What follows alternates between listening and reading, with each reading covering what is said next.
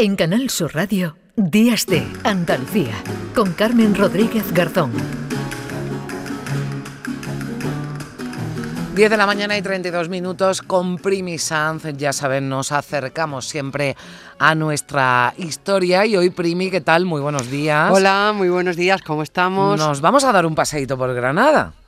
Pues sí, por Granada y además la Granada mm. del 1800 el primer tercio de, 1800, principios del siglo XIX, que es una ciudad que está todavía a mitad de camino entre lo medieval, eh, llegan los primeros viajeros, mm. luego llamados románticos, y se proyecta una imagen de una ciudad misteriosa, llena de leyendas. Hoy vamos a hablar de esta ciudad y de uno de esos viajeros que es Washington Irving, porque en el Museo de la Casa de los Tiros hay una exposición hasta el día 3 de marzo que precisamente nos habla de quién era Washington Irving y sobre todo de aquella fascinación que tuvo no solo por Granada, sino por la Andalucía de aquella época que se parecía también a, a Granada. Era, era um, lo más exótico que había en Europa en, aquel momento. Bueno, sí, Granada, digamos, como epicentro ¿no? de, esta eh, exposición, de esos viajes que realizó por Andalucía Washington Irving y su fascinación por Andalucía de 1828-1829, así se llama esta exposición. Eh, la directora de la Fundación Pública El Legado Andalusí, Concha de Santana, eh, ya nos escucha. Hola, ¿qué tal? Muy buenos días. Buenos días, una alegría que os intereséis por esta, por esta fundación, por esta exposición y por esta magnífica ciudad que es Granada. Muchas gracias. Bueno, fascinación desde luego que tenemos y que compartimos, ¿verdad? Y así se refleja en esta muestra, eh, Concha, de, eh, la fascinación que tenía Washington Irving por Andalucía y especialmente por, por Granada. ¿Qué, ¿Qué podemos ver ahí en esta, en esta muestra?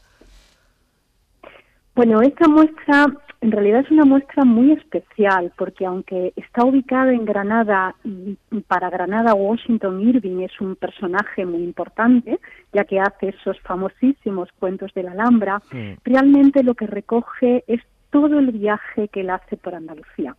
Él se instala en Sevilla, está allí aproximadamente un año, disfruta de nuestras costumbres andaluzas, va a los toros, disfruta de la gastronomía, eh, de la alegría de las calles, del buen tiempo.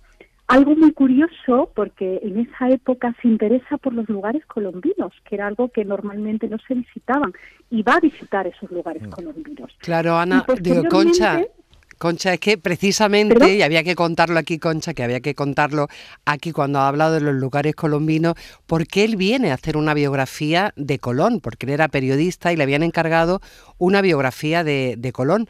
Claro, tuvo que ir a la fuente donde estaba toda la huella de que Colón dejó en Andalucía. Por supuesto, pero él en realidad lo que es es una persona profundamente cosmopolita, interesada por todo, porque realmente él es un diplomático y viene a trabajar a España como diplomático, como representante de los Estados Unidos. Pero además, además de hacer su trabajo, se queda fascinado por esa riqueza que hay en esta tierra. Y como tú bien has dicho, va a esos lugares colombinos que eran bastante desconocidos, que no había costumbre de visitarlos, y posteriormente inicia una ruta que tenemos recogida en la Fundación Legado Andalusí por esas magníficas ciudades medias eh, que vertebran Andalucía, como Écija, como Suna, eh, como Antequera, eh, como Loja, y finalmente recala en Granada. Y en Granada se queda también mucho tiempo. Escribe los cuentos de la Alhambra y se queda también visita, eh, se queda viviendo en la propia Alhambra. Mm. Y después de ese periodo, después de todo ese periplo, cuando él vuelve a Estados Unidos, eh, es el podemos decir que es el primer personaje que internacionaliza Andalucía, porque todas esas reminiscencias andaluzas están recogidas también en su biblioteca, en su casa de Sunnyside, en Nueva York, y además él organizaba tertulias literarias. Mm. Por eso digo que no solamente es un gran diplomático, una persona que internacionaliza Andalucía, sino una persona profundamente cosmopolita, porque le, le gustaba, se podemos decir que le gustaba todo, le gustaba la mm. cultura, le gustaba la literatura, le gustaba la tradición, le gustaban las costumbres mm. eh, populares y por tanto pues llevó el nombre de Andalucía a un país como Bueno, puso Andalucía en el mundo, digamos, en el mapa, en una eh, época, bueno, pues en la que no existen ¿no? los eh, medios de eh, los canales de comunicación que existen actualmente, así que desde luego creo que hay que reconocer a, a Washington Irving, bueno, pues todo lo que hizo por, por Andalucía. Hay 146 piezas en esta exposición, grabados, libros, objetos variados, tinteros, fotografías, eh, candiles, ¿no? Para acercarnos a la vida de Washington Irving, pero tiene especial interés, eh, ¿verdad, Concha? Las cartas, cartas manuscritas que son las primeras, la primera vez, ¿no? Que ven la luz. Sí, bueno, lo habéis, lo habéis contado muy bien. Todas las piezas lo que tratan de evocar es, es, ese universo de Washington Irving. Y en la fundación, bueno, pues tuvimos la suerte hace tres años de conocer que había cartas manuscritas originales que una descendiente de Washington Irving había puesto a la venta en una casa de subastas. Mm. Así que bueno, obviamente pudimos pudimos acceder a ellas por un precio que podía que podía pagar la fundación porque somos una fundación pública, nuestros ingresos son muy limitados, pero fue una gran alegría poder tener esas cartas manuscritas originales que, que es correspondencia mm. de él con sus eh, con sus amigos, con su entorno cultural y que pueden verse en la fundación y que están a disposición, bueno, pues de todos los andaluces y de todas las personas que quieran que quieran visitarnos. Hay también cartas cartas de visita propias mm. eh, propias de él. Hay eh, ediciones, la primera edición de los cuentos de la Alhambra en castellano, también en, inglés. También tenemos préstamos del propio Museo Casa de los Tiros, porque tiene una colección importante eh, relativa a este a este personaje y mm. por tanto siempre nos gusta cuando cuando estamos en un museo, cuando estamos en una ciudad, hacer una simbiosis con lo que también tienen esos fondos museísticos tan importantes que afortunadamente eh, tenemos tenemos en Andalucía. Efectivamente, las cartas manuscritas originales eh, que compramos hace unos tres años y que todo el tiempo anterior han estado en manos de la familia, pues por primera vez se pueden, se pueden contemplar. En, la Alhambra hay unas habitaciones, bueno, subiendo a la ah. Alhambra ya se puede ver una estatua de Washington Irving y la Alhambra tiene también destacado en aquellas habitaciones que habitó una placa. Y es que esa vinculación de Washington Irving con la Alhambra es extraordinaria. Yo no sé, Concha, Carmen, si vosotras habéis leído los cuentos de la Alhambra, pero realmente hay mucho de la realidad de la gente que vivía en la Alhambra en aquella época y también de todo aquello que que tiene algo de mágico. Sí, las leyendas, ¿no? Que también... Todas las leyendas, hmm. efectivamente.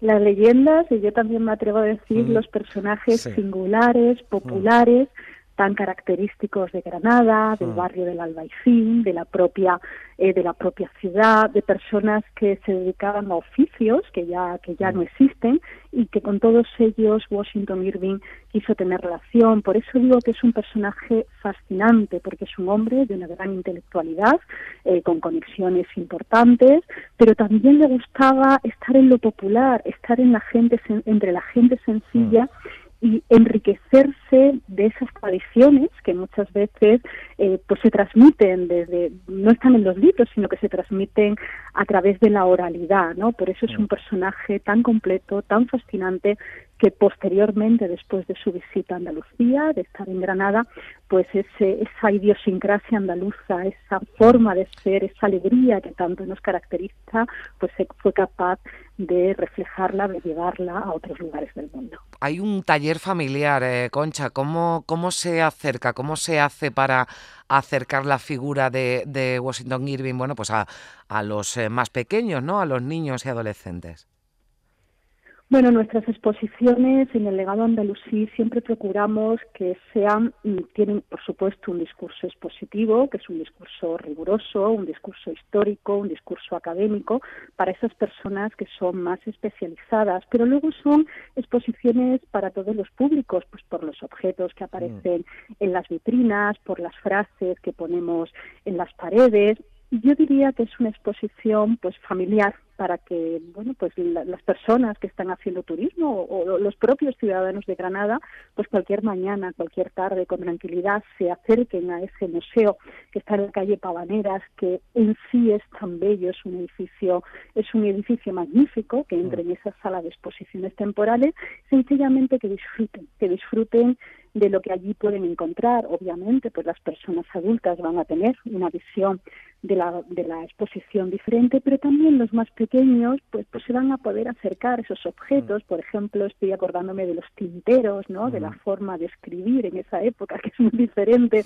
a los bolígrafos o las plumas que podemos tener. O a las tablets, ya ni eso, ya ni, ya ni Efectivamente, o a las tablets. También la propia caligrafía, la mm. propia escritura, cómo, cómo ha cambiado cómo se cuida de esa caligrafía tan bella, eh, bueno, tan artística, me atrevo, eh, me atrevo a decir. Y yo, y yo animo, animo a todo el mundo a visitar estas exposiciones con niños, porque es una forma de poder eh, transmitirles ese interés por la cultura, esa curiosidad, mm. el, el, tener ojos y mirar el mundo, pues para, para seguir aprendiendo cosas, esto es para los niños, para los adultos, ¿no? Para seguir mm. aprendiendo cosas que desconocemos y seguir asombrándonos, ¿no? Yo creo que eh, la capacidad de asombro del ser humano es algo maravilloso y desde la Fundación Legal Andalusí pues también eso es lo que queremos lo que queremos transmitir. Y si lo hacen los más pequeños pues eso es excepcional porque esos niños pequeños luego cuando sean adultos seguirán mm, fascinándose y seguirán